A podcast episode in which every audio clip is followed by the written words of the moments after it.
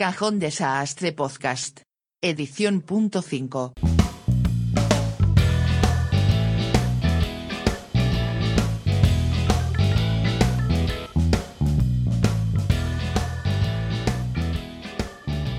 Normalmente date cuenta que ni nos presentamos lo que dices tú, nos presentamos ni nos despedimos. Pues ¿para qué? Si no tiene sentido, ya nos conocen. ¿no? Hola, bienvenidos, ya estamos aquí un día más.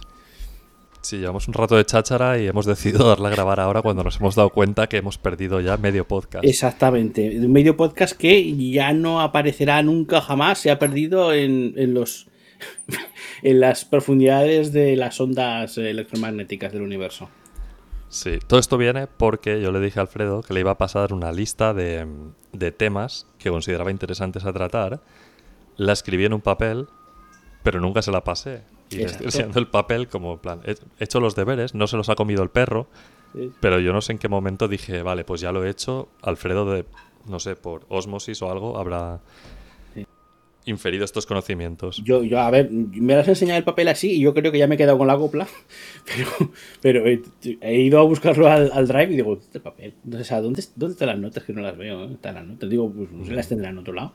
Y resulta que estaban en un formato totalmente analógico. Sí. Vale.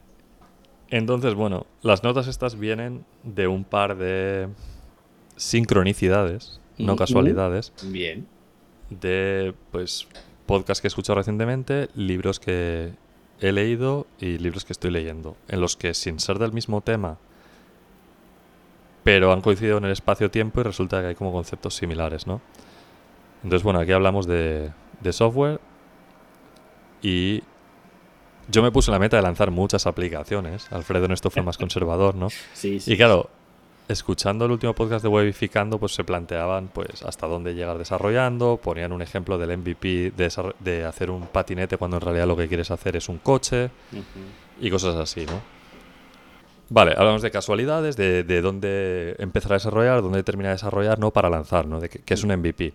Entonces me topé con el concepto este de good enough software. Esto, como mis notas están en papel, son súper desordenadas. Lo que hago es apunto un concepto y luego si en otro lado de la vida me encuentro con algo que es eh, que está relacionado, puede que no esté relacionado para cualquier otro ser humano, pero en mi cerebro están relacionados. Entonces yo voy y lo apunto al lado. Entonces Bien. ya no sé cada concepto de dónde sale. Tengo una idea aproximada, pero entonces esto no sé si salió del libro eh, The Pragmatic Programmer o The Creative Act de Rick Rubin o lo saqué de internet o de un podcast. Pero básicamente es Bien. lo que te dice es que el buen software hoy es mejor que el software perfecto mañana.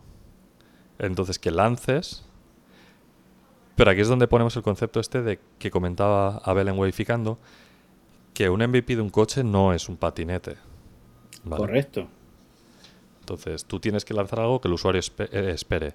Y entonces en este mismo concepto te dicen que en el desarrollo tienes que hacer partícipes a los usuarios.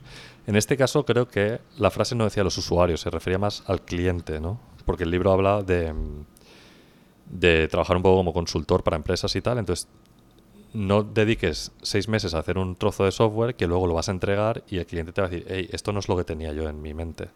Porque por muchos diagramas que te pasen, por muchos ah, reuniones que tengáis, nunca vamos a tener los cerebros sincronizados, ¿no? Entonces, y creo que esto lo tenemos asumido. Porque en teoría es cómo vamos a desarrollar todo esto desde el, desde el podcast, ¿no? Correcto. No, sí, sí, a uno de, las, de los conceptos que más se ha pervertido o malinterpretado en el tema del desarrollo de software es el del MVP. El producto mínimo viable, que es lo que, lo que dices tú. Si yo lo que eh, mi producto va a ser un coche, no puedo darle al cliente un patinete. Tengo que darle algo que sea un coche, que tenga las mínimas funcionalidades de un coche, y después ya le iré añadiendo mejoras. Pero tiene que tener sus cuatro ruedas, su volante, su motor, es decir, la- las mínimas funcionalidades necesarias para que podamos catalogarlo como un coche. Es así.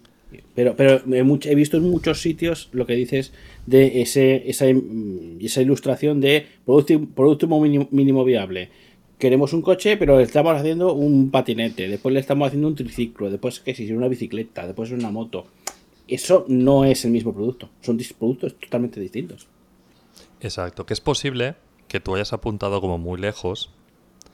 En nuestro caso, que no tenemos un cliente final, sino que nosotros vamos a hacer algo que queremos hacer. En mi caso no hay ni estudio de, mercado ni nada. A veces el estudio de mercado de la universidad de mis cojones. Entonces nos podemos permitir el lujo de que la idea principal sea hacer un coche.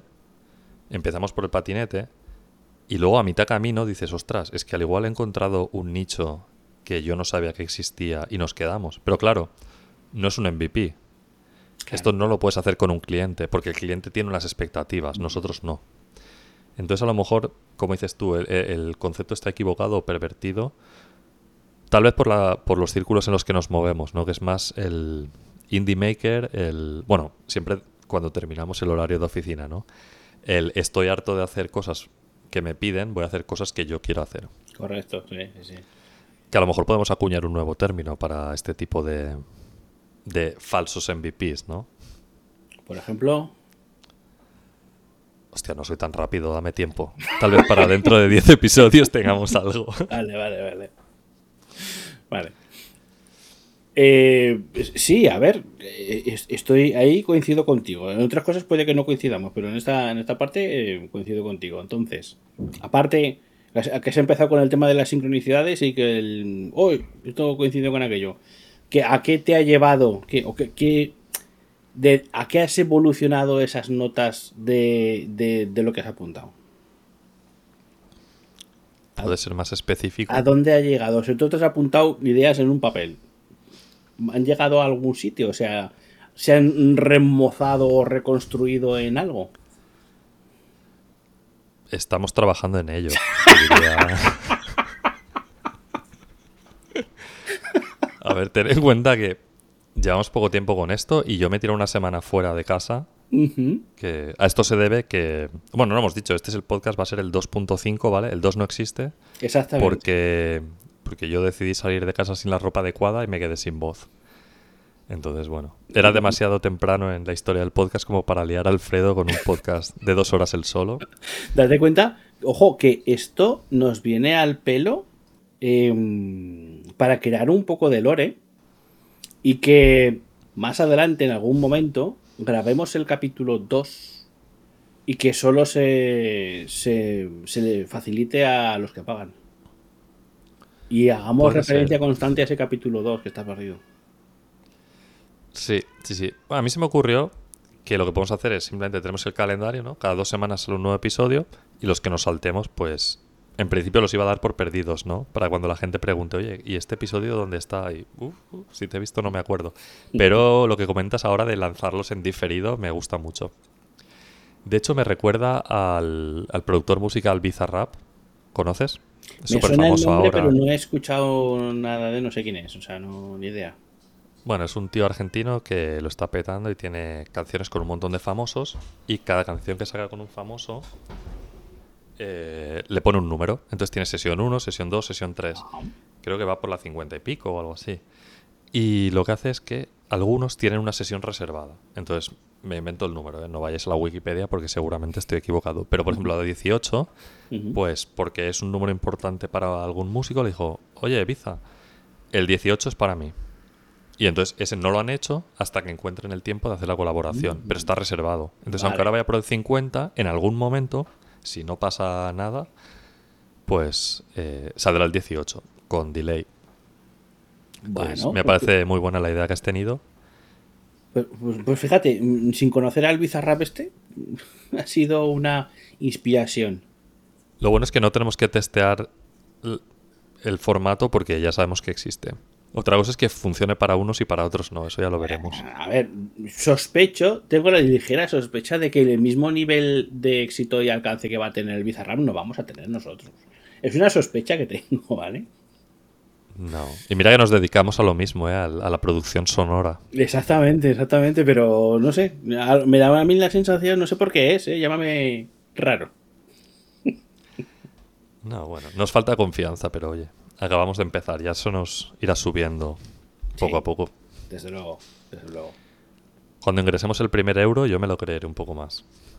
Es cuando se convierte en realidad, es decir, ah, ya he convertido el proyecto, he ganado el primer euro.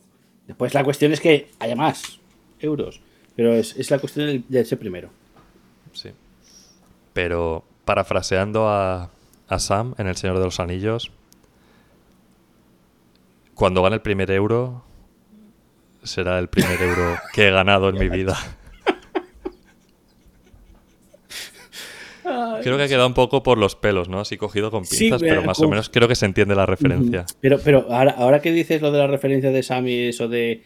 eh, no recuerdo cómo se llama el podcast. Es un podcast que hacen en YouTube, ¿vale? De gente que se sienta a hablar y cuenta sus mierdas, pero son mierdas de. mm, de cultura popular, de películas, series, libros, videojuegos, ¿vale? Y hablan de, bueno, de todo un poco.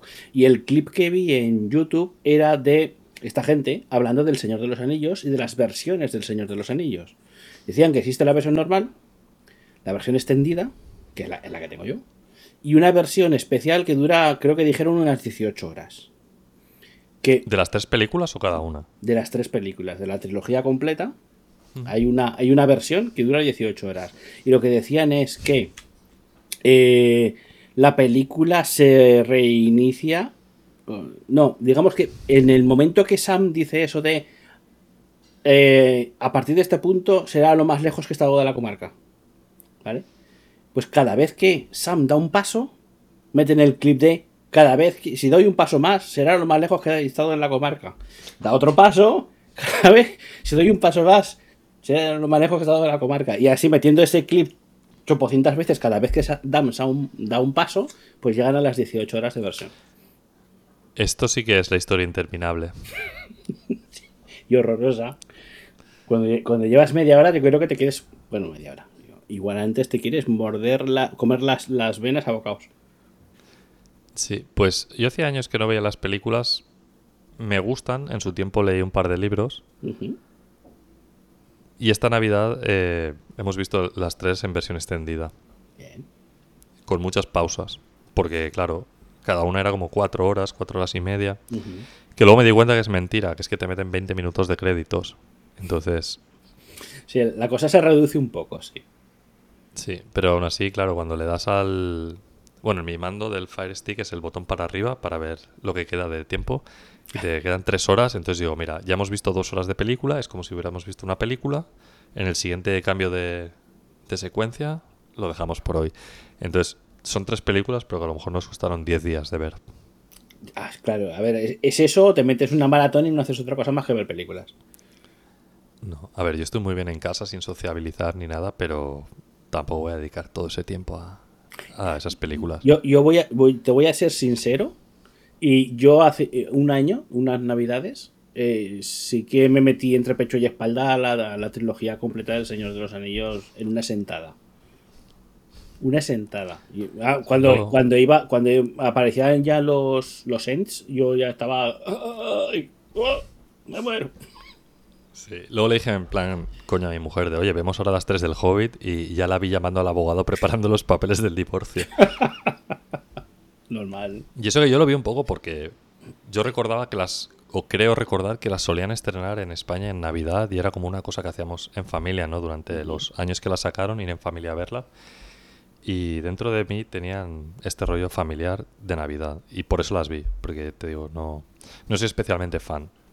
Eh, las que yo suelo ver todas las navidades, porque es un clásico navideño, es La Jungla de Cristal.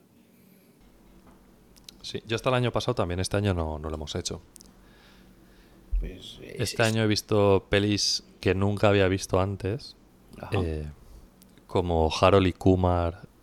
Bueno, Harold y Kumar es, es unas- una serie de películas que hay aquí en Estados Unidos. Creo que la primera es la de Harold y Kumar van al White Castle, que es como un sitio de hamburguesas de comida rápida. Y son... No sé cómo se calificaría en español. Son como stoner buddy movies, como pelis de colegas fumados Que básicamente están toda la peli fumando porros y pasan cosas. Y esta de Harold y Kumar era de la Navidad y era como en 3D, pero no, no tenemos televisión 3D ni nada. Entonces, pues era de, se está fumando un porro, gira la cabeza, entonces el porro es gigante, ¿no? Y pasa así como por- barrido por la televisión. Supongo que si la ves en 3D, pues te pega en la cara. Y cosas así. La peli era malísima, pero vamos, que han sido todo pelis de este estilo. La de Bad Santa con... Con este actor que ahora no me va a salir el nombre, que estuvo casado con Angelina Jolie. eh, Ah, Billy Bob Thornton. vale. Pues también de un Santa Claus de centro comercial borracho que salía con un enano y hacen eh, robos y tal. No sé, películas de muy baja calidad. Bueno, mientras entretengan, es lo que importa. Sí, una de Bill Murray también en inglés se llama Scrooge. No sé cómo se traduce en castellano. Eh, los fantasmas atacan al jefe. Correcto. Bueno, digo correcto porque tiene sentido con lo que pasa en la historia. Pues también vi esa. Eh, no sé, pelis que no había visto en la vida y que son muy, muy, muy, muy, muy malas, pero son de Navidad. Claro. sí. Y casi que prefiero estas pelis de borrachos, fumetas y tal, que las de comedia romántica. A ver, a ve- a veces te las tienes que tragar. Sí, pero han sido treinta y pico años viendo las típicas buen rolleras, pues ahora han sido las, las cutres. No, que sí me parece muy bien. me parece bien. Yo, yo he, Oye, inte- nos he hemos- intentado, yo he sí. intentado ver la continuación de Ataque a los Titanes o Ataque a un Titán en inglés y no había manera. O sea, mm, Prime, Nef- eh, Prime, eh, Amazon Prime me ha engañado porque se supone que era la continuación y no era la continuación, es una especie de refrito. Digo, ¿sabéis cabrones? Hostia, es la que sacaron como muchos años después, ¿no? Sí. Es la que había como un búho o algo así metálico. ¿O esa es la original?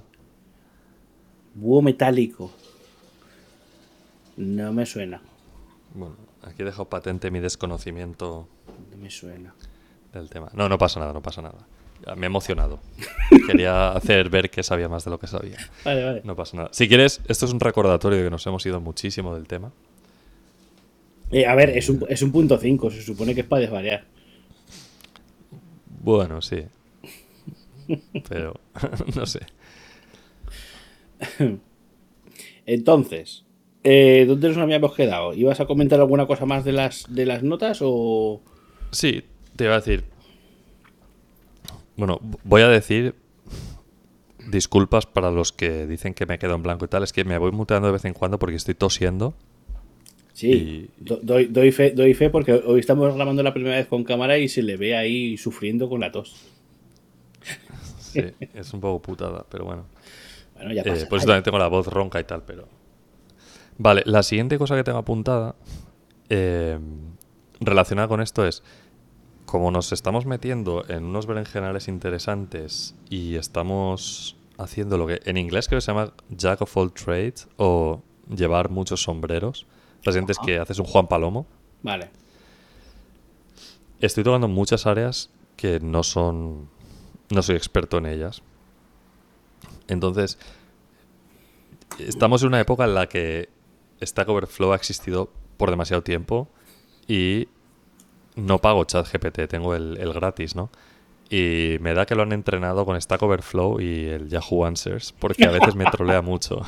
Hostia, con Yahoo Answers es peligroso. Entonces, yo, mi manera de usar el chat GPT normalmente es de, hey, dime dónde está la documentación de esto, porque paso de leerme toda la documentación, entonces más o menos me, me dices en qué parte está, yo veo la documentación y a mí me encanta leer la documentación, porque suele traer ejemplos reales, no el típico ejemplo de, eh, de Yahoo Answers. ¿no? También hay, que, también hay que tener en cuenta qué documentación, porque yo he visto cosas que... Oh, sí, por supuesto. Yo una, vez, una, vez, una vez se me Sí. ocurrió meterme en la documentación de WordPress y casi no salgo vivo de allí, fíjate. ya tardábamos en criticar. Sí, yo cuando hacía WordPress eh, navegaba mucho por el código fuente y no sé qué era peor, si la documentación o el código fuente. La- el código fuente no lo he visto, pero la documentación de la API es como para pegarte un tiro en un pie. El código fuente habrá mejorado mucho, eh, yo te estoy hablando en tiempos pasados. Vale, vale.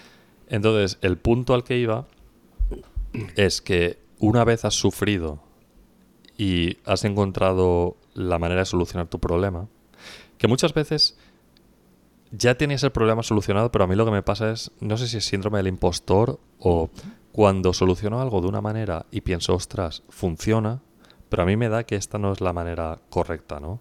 Porque en cada lenguaje hay como unos patrones, unas tendencias que van muy ligadas a, a la forma del ser del lenguaje, ¿no? Tú no escribes el mismo código JavaScript que, que Ruby, que Swift o Java. Y entonces, Pues me pasa que yo estoy bastante versado en Ruby y JavaScript, pero también me llevo patrones de uno a otro. Y digo, ostras, pues me da que esto, aunque funciona, no es la mejor manera, ¿no? Y además cuando trabajas, por ejemplo, con Rails, que tiene un montón de helpers ya hechos, y, y me da la sensación de que reinvento la rueda constantemente.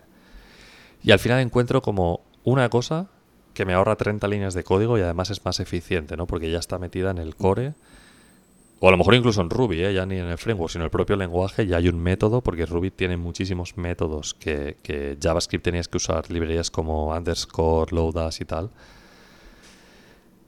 Y es, ¿qué haces con este conocimiento? ¿no? O sea, yo sé que al final todo se queda en Git y yo a veces me pongo un comentario de, hey, esto lo solucioné con esta historia de Stack Overflow, pero nunca me quedo con la solución de Stack Overflow. Siempre tengo que hacer un refrito, ir un más allá, ¿no? Porque nunca... A ver, nunca es una palabra muy, muy dura. Pero normalmente los problemas que la gente soluciona no, no, son los mismos problemas que tienes tú, son parecidos. Entonces siempre tienes... Entonces, lo documento en el código, pero luego tres proyectos más allá digo, vale, ¿cómo solucione esto? Eso, eso, me pasa, eso me ha pasado a mí hasta que he aprendido a tomar notas. O sea, tengo una biblioteca de, de notas, en plan documentos de texto en una carpetita, con el, el nombrecito, el, el, nombre va separado por el, si es lenguaje de programación JavaScript o si es eh, algo de servidores, le pongo el nombre del servidor, guion y lo que soluciona. Así, si tengo un problema posteriormente, que algunas veces me he visto en, en, eso de tener que estar investigando horas y horas para encontrar la solución a algo y metiéndote en el foro de no sé qué, en un post que está ahí perdido de la mano de Dios, encuentras la solución.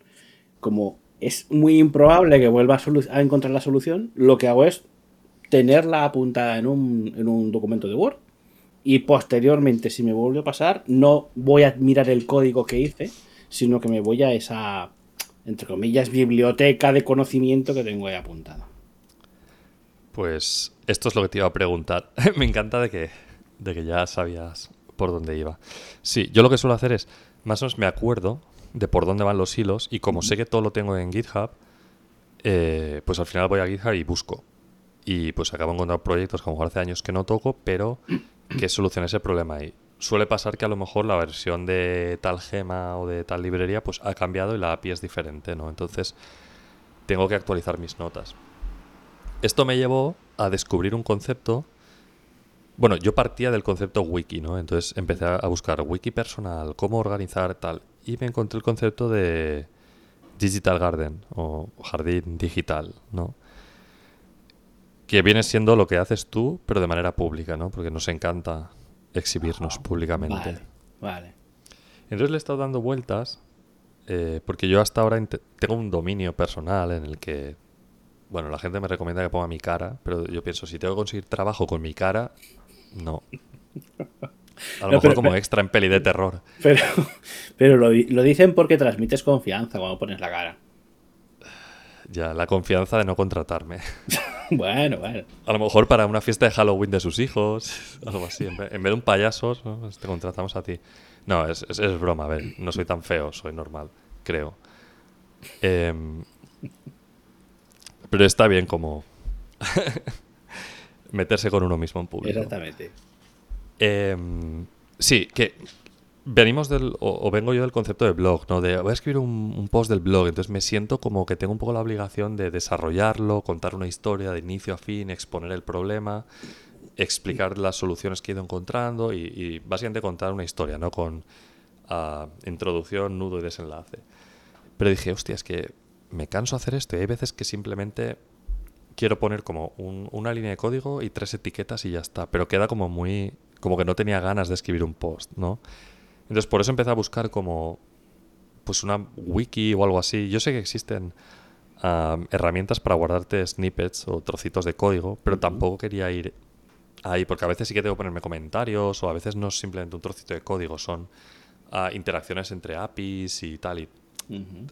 eh, pues eh, son como mezclas de diferentes lenguajes o protocolos o conceptos, ¿no? Y fue como encontré el concepto este de jardín digital. Dije, pues, en menudo jardín me he metido.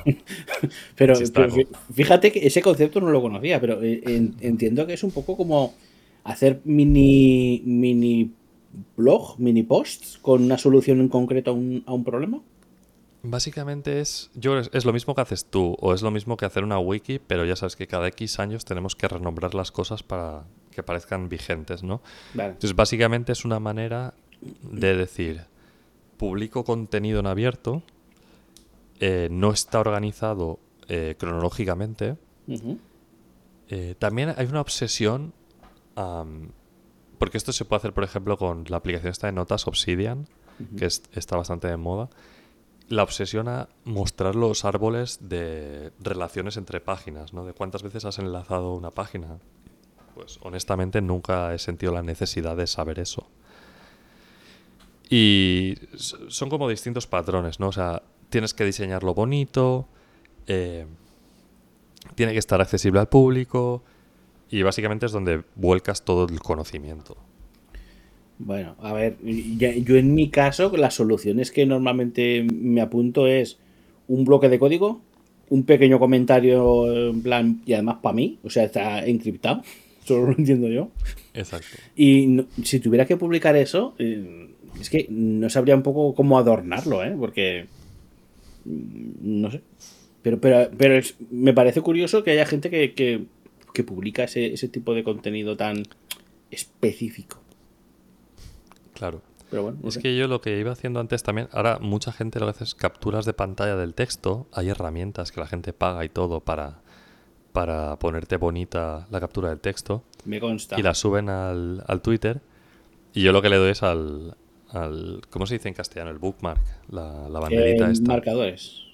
Vale, le das a- al marcadores de Twitter y pues ahí se quedan. Y yo creo que si la persona borra el tweet original, tú lo pierdes.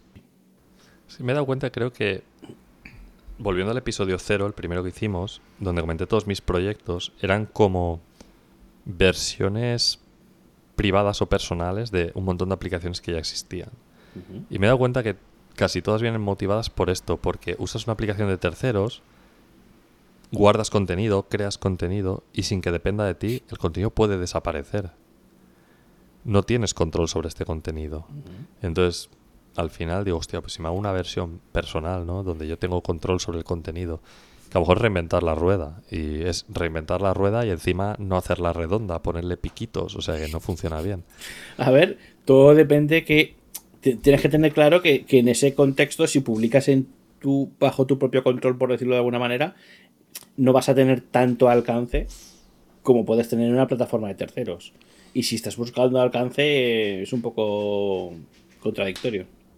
Otra cosa es que estés em, intentando mantener bajo tu control tu contenido. Eso es otra cosa. Claro, es que a mí personalmente el alcance es una cosa que no, no me interesa mucho. Pero creo que este tipo de contenido, ¿no? De, de pequeñas piezas de código que. O, o explicar cómo has solucionado un problema, creo que son muy interesantes porque si tú las publicas, la gente te puede decir, hostia, yo tengo el mismo problema y lo he solucionado de otra manera. Y entonces ya pues tienes diferentes maneras de, Cor- de solucionarlo, correcto. ¿no? Sí, sí, pero, pero para que te encuentren y te puedan decir eso o les pueda resultar útil, te tienen que localizar. Claro. Pero. Pero nada, me has dejado sin palabras. claro, es que tiene. Es que claro, estoy pensando en el alcance como, como likes y retweets y cosas así, ¿no? No, A quiero, ver. decir, quiero decir difusión. Que, que, Sí. que te lo, lo manden a la mayor cantidad de gente posible. Eso con un blog privado o en algo tuyo es, es complicado por, por temas de SEO y estas mierdas, y sabes cómo va. Pero mira, una cosa te voy a decir. Otra más.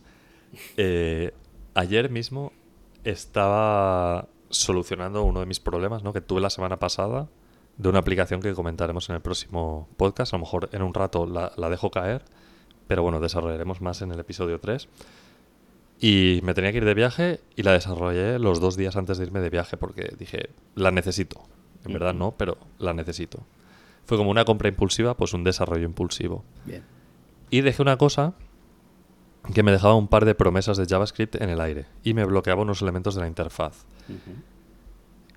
Y entonces estuve googleando y tal y, y pues vi que personas diferentes lo habían solucionado de maneras diferentes, pero no me acababa de gustar. El caso es que yo tomé unas notas, las publiqué online en, en mi página y lo dejé ahí. Y ayer lo retomé y dije, voy a hacer una búsqueda, ¿no? Porque al final es, es de los mapas de, de Apple, ¿no? Del, del, del MapKit. Y no va. Y me sale mi blog en el primer resultado. y dije, hostia, bueno. ni siquiera solucionó el problema, que fue una nota que, que puse ahí en un momento, ¿sabes?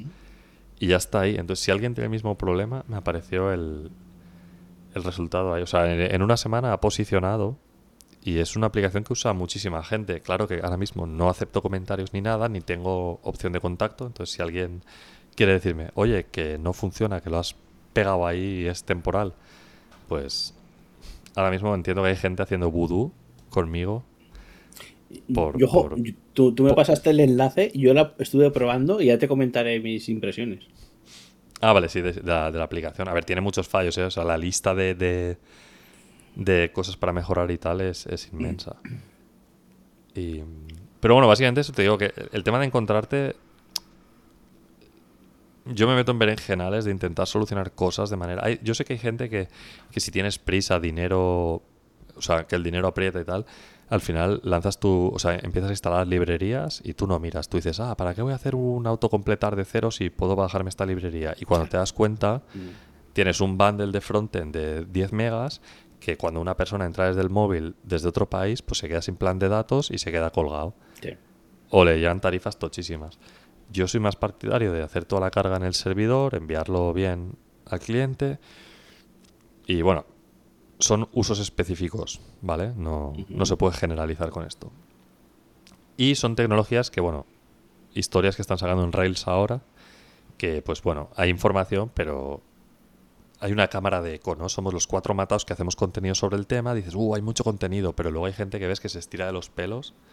Esta mañana estaba hablando con un, con un compañero que no tenía ni puñetera idea de todo esto. Digo, pues si lleva ya como meses o un año por lo menos ahí fuera, ¿no?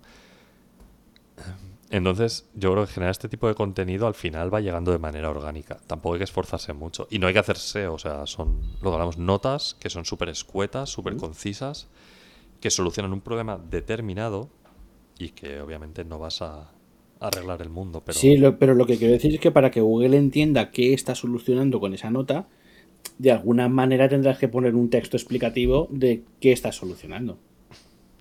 No solamente el código.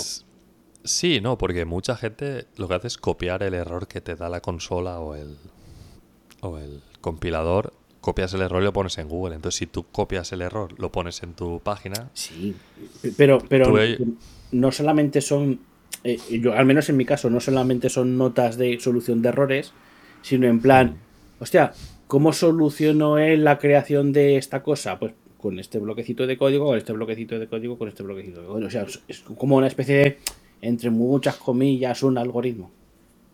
Sí, no, tienes razón. A ver, yo también te digo que no sé cómo funcionaría el tema de añadir un, un feed RSS a este tipo de, de wiki o de jardín digital, pero yo soy muy de usar RSS, no redes sociales, sino ya, really simple syndication. El, el XML es.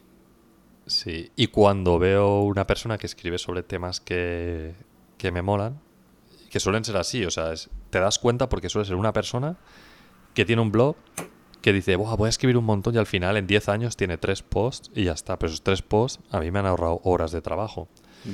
Y yo los agrego al, al RSS y a lo mejor actualizan, pues eso, de peras a uvas, pero cuando me salen, digo, hostia, a ver qué...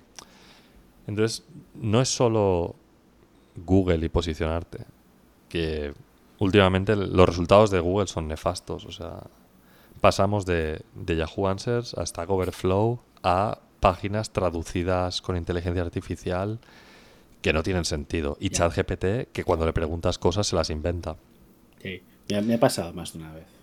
Sí, Entonces, soy optimista con respecto al futuro porque siempre hemos evolucionado y estamos mucho mejor que antes. Pero claro, siempre es la cosa de nunca llegamos, siempre estamos de camino, ¿no? Siempre margen de mejora. Tú, tú date cuenta que en, en el, en el tema este de la evolución, si, si te paras a pensar a cómo era la tecnología hace 20 años, si la miras ahora es magia negra, directamente.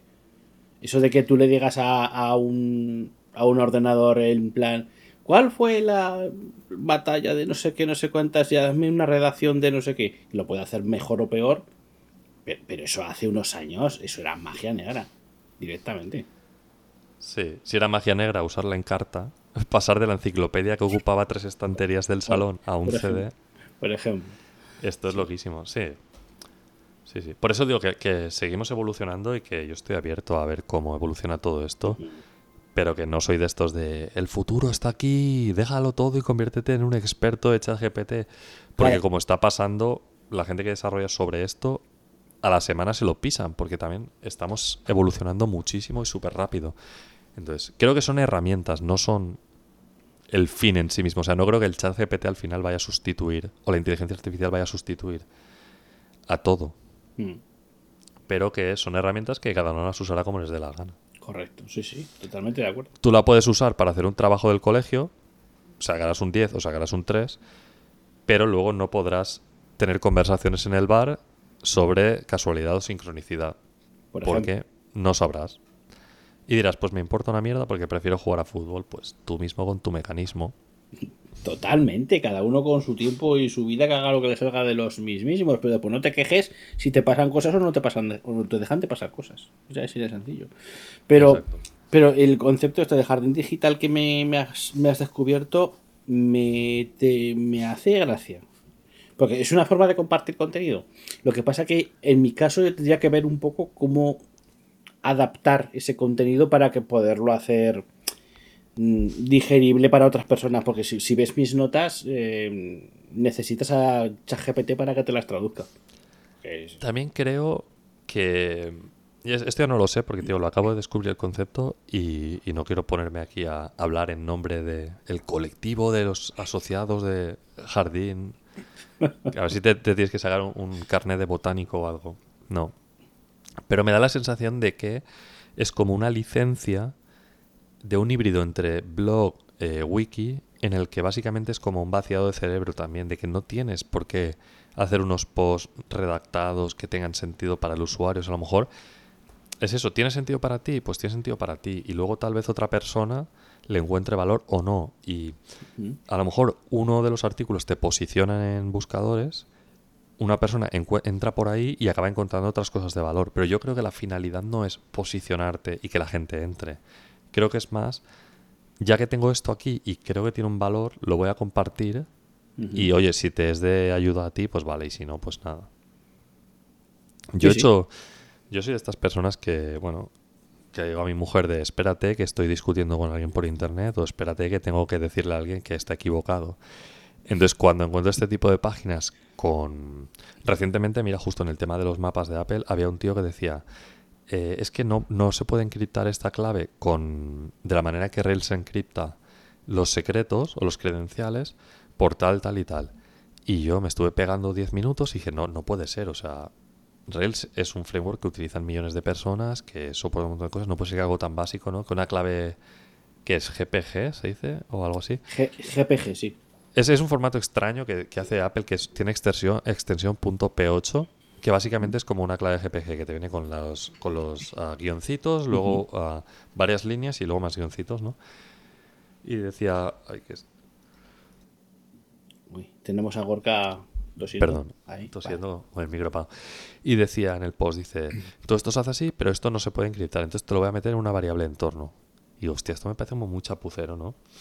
Pues eh, estuve 5 minutos, 10, 15 dándole vueltas, lo solucioné y le envié un, un tweet. Oye, que esto se hace así, así y tal, y lo que quieras. El tío ni contestó ni actualizó el post. Pero yo entonces saqué otro post diciendo, me he basado en el post de este tío, o sea, todos los méritos son de él porque me ayuda un huevo, pero en este paso donde él dice que esto no se puede hacer así y lo tienes que hacer así, he encontrado la manera de hacerlo. Claro. Es que se, se ya supone que se supone que los comentarios están para eso. Para aportar. Claro, pero como ahora hacemos sitios estáticos y no ponemos comentarios y al final lo hacemos para evitar usar bases de datos y evitar infraestructuras locas y nos comemos el tarro para acabar usando Gatsby o Astro, que al final es más complicado que, que montar una base de datos, pues Sí, sí, sí. Que, que- que a veces, que es verdad que a veces, por querer minimizar el alcance o el impacto, nos, nos complicamos la vida innecesariamente. Sí, es verdad. Por eso nosotros empezamos a hacer la web del podcast con Astro y creo que vamos a migrar. No, no crees, es que se va, se va a migrar. No. Sí, esto de intentar ser cool y estar a la última no, nos ha salido mal. Mira, Yo, yo. he sufrido mi- y le pasa el, el muerto a Alfredo y... Mi, mi blog estaba, está hecho en Eleventy y hacerlo como quería hacerlo fue un auténtico dolor de culo. Porque había muchas cosas que no se podían hacer y me tuve que inventar la forma de poder hacerlo. Cuando con otra solución ya prefabricada, pues habría sido pim pam, mm, ya está, hecho. Pero es, es lo que a veces en esta profesión pecamos de, oh, es que quiero hacerlo así. Pues, pues, ah, tira, hazlo así. Tú mismo. Sí, no, para mí fue muy complicado. Muy complicado y muy guarro, pero bueno, eso ya queda fuera del, alcance de este podcast. A ver, pues en cuanto a mis notas, más o menos estaba eso. Tengo aquí tres libros, pero que no los voy a citar ahora porque llevamos 40 minutos y si no nos vamos a ir muy lejos. Pero los dos conceptos que quería traer eran esos de el Good Enough Software, ¿no? El MVP de, pues, qué es realmente un MVP y no lo hemos hablado, pero sería en qué momento lanzamos, ¿no? O sea, cuándo está realmente para lanzar, si quieres. Esto lo podemos hablar en un momento, que has dicho que tenías un poco de feedback sobre la aplicación que te pasé. Y luego el, el tema del jardín digital, de cómo compartir todos estos conocimientos. Porque sí que hay muchos cursos que te dicen curso básico de React, curso básico de tal, pero ya cuando te sales, porque por cualquier motivo tienes una versión diferente o, o tal, son estas pequeñas cosas que dices tú que, que- que es muy difícil de contextualizar y de compartir, ¿no? Yo creo que aquí el, el término de jardín digital pues le va muy bien. Ah, le daremos vueltas porque yo me han convencido y quiero montar uno. Vale, bien. Porque soy muy perro para escribir blog post. Hasta ahora estaba escribiendo post, como pues eso, estructurados y tal, pero es que me da una pereza y eso ha hecho que, que no comparta muchas cosas que también las tengo en, en formato texto. ¿Pero formato texto papel o formato texto ficheros de texto? Pues si te soy sincero, de las dos, porque mira, aquí tengo, te enseño, tengo Ajá. diagramas Sí. de cómo solucionar también historias de... que este, este diagrama es la, es la solución a cómo verificar si ya tengo una instancia de un mapa creado en el navegador para no volver a crear más. Bueno, historias de performance y tal. Vale. Y es tiene un par de trucos que están, creo, estoy orgulloso de ellos. Vale. Pero, pero, y no los he encontrado online, son mezclas de, de conceptos básicos de promesas de JavaScript, de retries y de los mapas de Apple. Vale. No, pero pero lo- cuando quieres.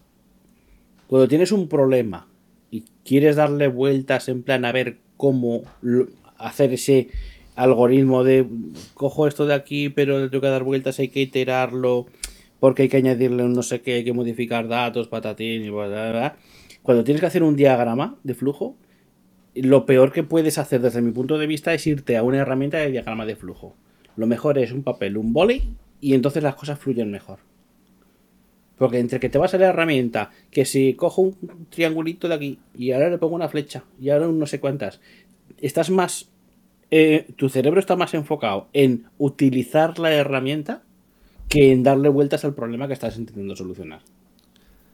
Exacto, sí, sí, sí. Por eso lo hago todo en papel y luego a veces, como lo tengo todo en los blogs estos, en los legal pads, luego digo, pues a veces le hago foto con el móvil y tengo una, una carpeta Que son todo pues de, cap- de, de fotos que voy haciendo a cosas. Lo, tengo todo tirado.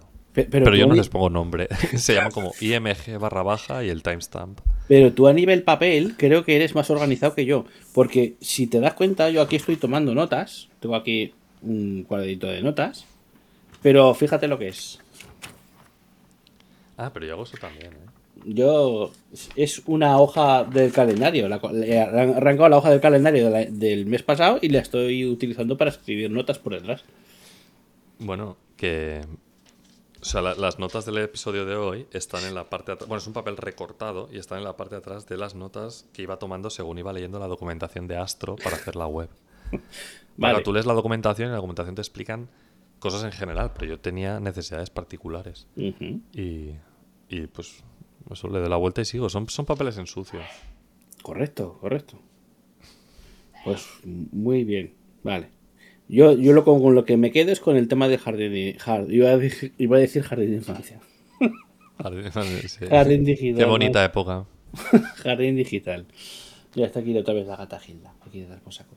Bueno, entonces, em, ¿me, guardo el, ¿me guardo el feedback para el siguiente capítulo o te lo suelto? Que ya llevamos 46 minutos.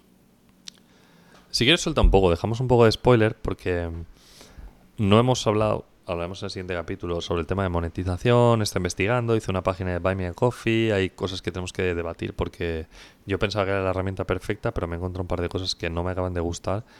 Y me está dando miedo porque estoy entrando en este momento de, pues me hago yo la herramienta. y no quiero, no quiero. No quiero. Qué miedo. No quiero. Ah, al final. Pero eso lo hablaremos más Dices tarde. que no quieres, pero al final lo harás. Me da, me da la sensación. Puede ser. Pero bueno, mira, ya que no hicimos el episodio 2, lo haremos en algún momento, no sé de qué hablaremos. Es Exacto. posible que hablemos de, de, lo, de lo que vamos a hablar ahora, pero en, en más profundidad. Todo viene porque en el episodio 1 dije que estaba empezando a trabajar en, en una aplicación de notas. Y está guay porque he recibido feedback de aplicaciones y tal que me han servido mucho. No son del todo lo que yo quiero, pero tienen ideas que, que he copiado o que me he apuntado en la lista, ¿no? Bien. Entonces, eh, como esto es un punto 5, no vamos a hablar del desarrollo y del estado y del tiempo invertido y de lo que hemos conseguido hacer, pero voy a decir que trabajé una semana duro en la aplicación y que hay avances. Pero tuve que irme, bueno, tuve que irme, me fui de vacaciones una semana con unos amigos y teníamos que gestionar un viaje.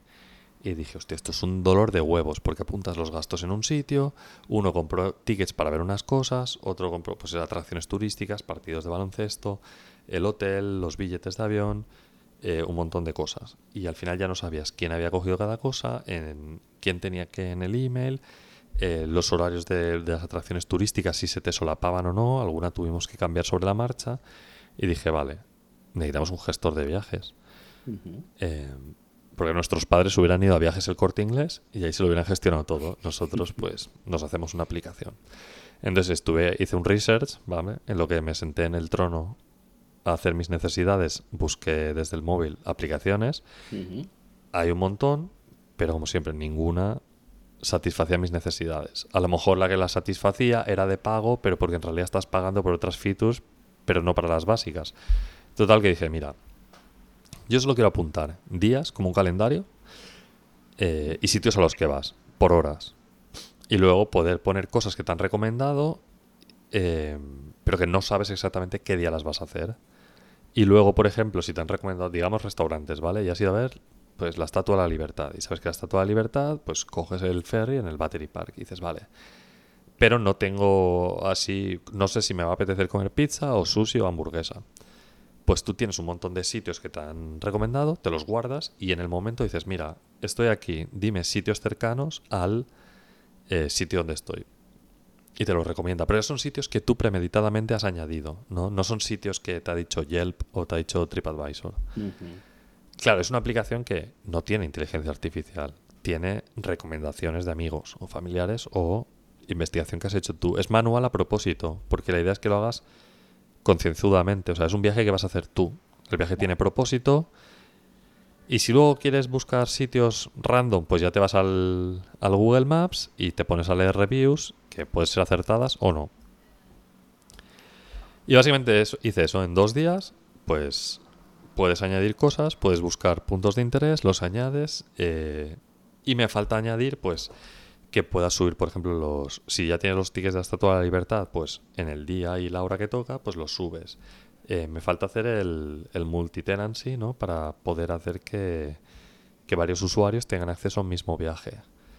Eh, y luego, pues un montón de funcionalidades que sobre la marcha se me han ido ocurriendo, ¿no? Como, pues, poder subir los billetes, poder poner los gastos y compartirlos, eh, poder poner fotos. Y la idea es que te sirva tanto para planear el viaje como para que luego, al final, eh, tengas un recordatorio del viaje, ¿no? Que tengas, pues, galería por días. Eso ya será más complicadillo, ¿no? Porque al final eh, hay miles de aplicaciones de, de fotos y galerías y tal, pero puede estar bien. Y no sé, sobre la marcha eso es lo que dice, súper rápido. En un par de días está funcionando un subdominio. En el episodio 3 ya os explicaremos cómo podéis entrar. Pero Alfredo, pues como es un VIP, ha tenido acceso y a ver qué comenta. Eh, pues Cojo papel y boli para empezar a, apuntar. Si me Eh, criticas mucho, dejaré de apuntar. Vale, vale. no, te digo que, que- que tampoco es que le diera una- un repaso muy profundo, pero eh, me parece correcta, me parece muy útil, pero me encontré con un problema insalvable y no sé si fue problema mío o es porque se te coló alguna cosa. Porque cuando intenté añadirle la ubicación de algo, en plan, quiero añadir esta ubicación, me, me, pedí- me daba error por el tema de las coordenadas, porque me pedía longitud y latitud. Ah, sí, sí, sí, sí, sí. Vale. Eso es porque la desarrollé todo en local y el mismo día que tenía que coger el avión, como 3-4 horas antes de coger el avión, dije, vale, voy a salir a producción. Y entonces copié mis scripts de deploy porque deployé mis propios servidores. Bueno, o sea, VPS, pero no utilizo Heroku o AWS o tal. Sí. y tengo unos scriptillos. Y bueno, se- yo lo que hago es que eh, tengo las claves de acceso encriptadas y tal, pero se me generan un montón de claves al vuelo. ¿vale? Entonces, para limitar, pues mis scripts, tú eh, haces un- una lista de dominios que te permiten utilizar estas claves y para cada clave, y para, o sea, para cada dominio te generan unas claves y tal. Bueno, maneras de complicarme la vida para no tener que, en teoría, copiar y pegar. O sea, perdón, para poder copiar y pegar y no tener que hacerlo todo de cero. Pues tiro a deployar y ya me empieza. Como había intentado usar la última versión de Ruby que habían sacado el día de Navidad, pues problemas. Luego, incompatibilidades entre las versiones del Postgres. Pues a solucionar otra vez. Luego, un problema súper críptico que te comenté en directo, me acuerdo, eh, que el Docker me daba un error de verificación de cuando descargaba la versión de Postgres que quería, me decía que no podía verificar eh, pues con el MD5 y tal. Resulta que el problema es porque eh, el Docker en mi máquina local, al hacer el build, se había quedado sin memoria. Y en vez de decirme que se había quedado sin, espacio en disco, me decía que no podía verificar. Pues me tiré horas. Y lo que tú comentas viene porque copié y pegué estos scripts y tenían el dominio de otra aplicación. Entonces, claro, no me generaba, o sea, tú ponías la dirección y tal, y cuando él internamente iba a geo... ¿Cómo se dice? Bueno, a partir de una dirección... No, creo que es.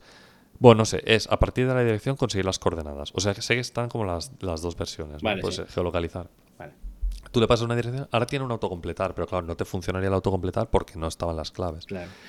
Yo, Entonces- es que, le- yo es que le ponía una calle, una dirección y digo, aceptar. O sea, no me acuerdo si era aceptar o registrar, no me acuerdo cómo se llama Sí. el botón. Y me ponía error de longitud y latitud. Digo, ¿qué?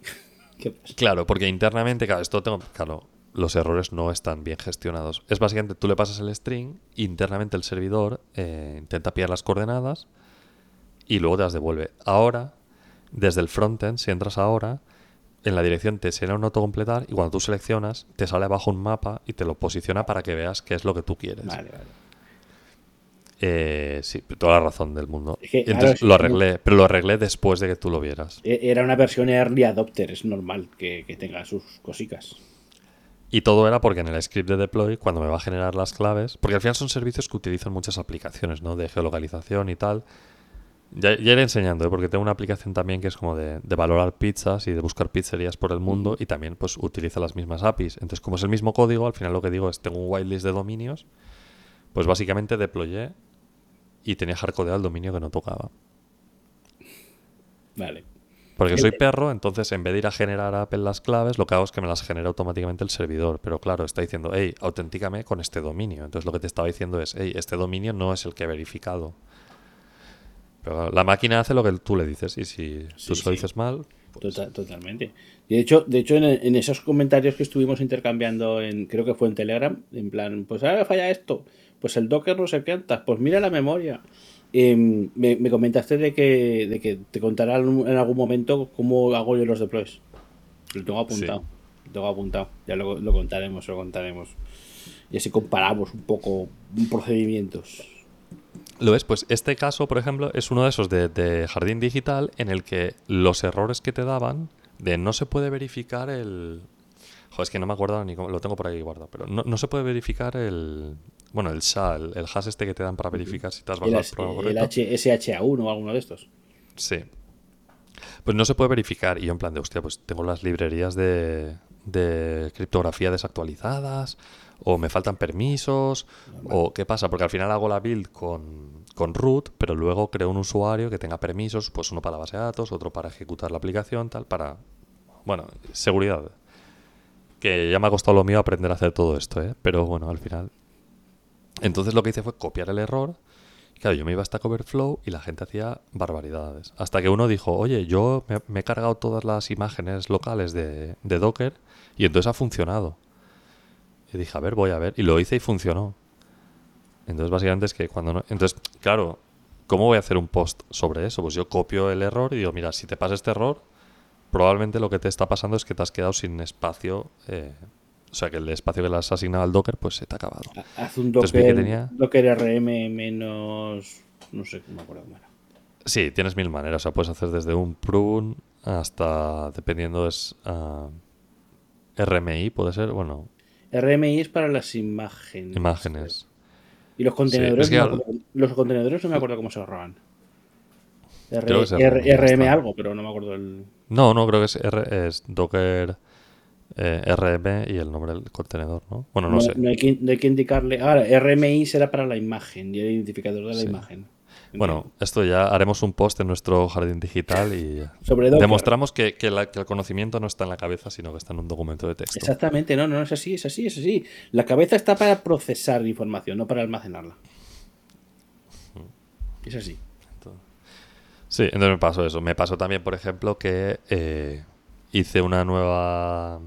Actualicé mi script para hacer ah, backups de la base de datos, ¿no? Porque me va haciendo backups de la base de datos y me los sube al S3. Ujú. Y me pasaba que, como ahora tengo la base de datos en, una, en un servidor y la aplicación en otro, yo tengo el, el firewall, me impide el acceso desde fuera. Entonces, pues el, el sistema que tenía montado ya no me funcionaba. Entonces ahora lo tenía que hacer como desde dentro del. con un cron desde dentro del tal. Y me decía, bueno, es que ahora las versiones del pgdump y del no sé qué no coinciden.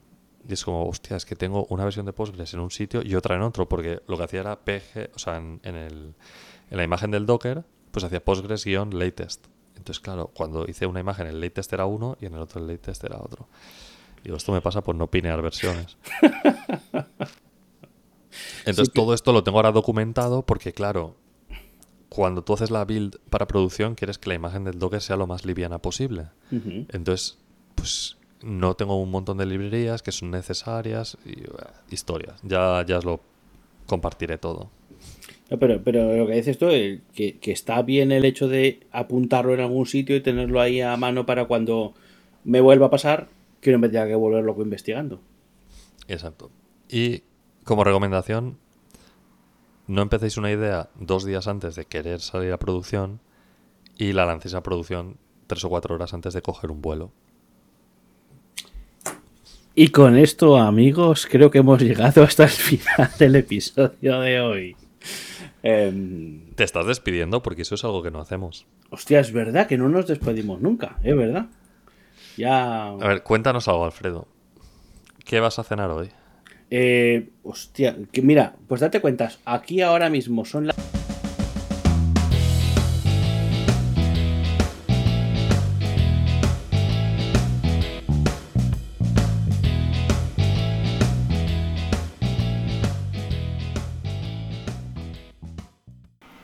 Hay mucho ruido de fondo, perdón. Están, ¿Qué, qué, qué ocurre de fondo? ¿Qué pasa? están grabando televisión, pero justamente ahora han pasado con unas grúas y tal y la están liando pardísima. Oh, oh, pero o sea, están, están, está ahí un equipo de rodaje afuera en tu casa. Eh, sí, están rodando por el suelo haciendo la croqueta. Bueno. No, están rodando. Hostia, mira. Es Perdón, a lo mejor luego hay que cortar esto, ¿eh? pero voy a hacer otra foto. Dila, dila. Es que ahora sí que ha venido el equipo de cámara y están con unas grúas y, y tal. Pero bueno, perdón por la interrupción. Total.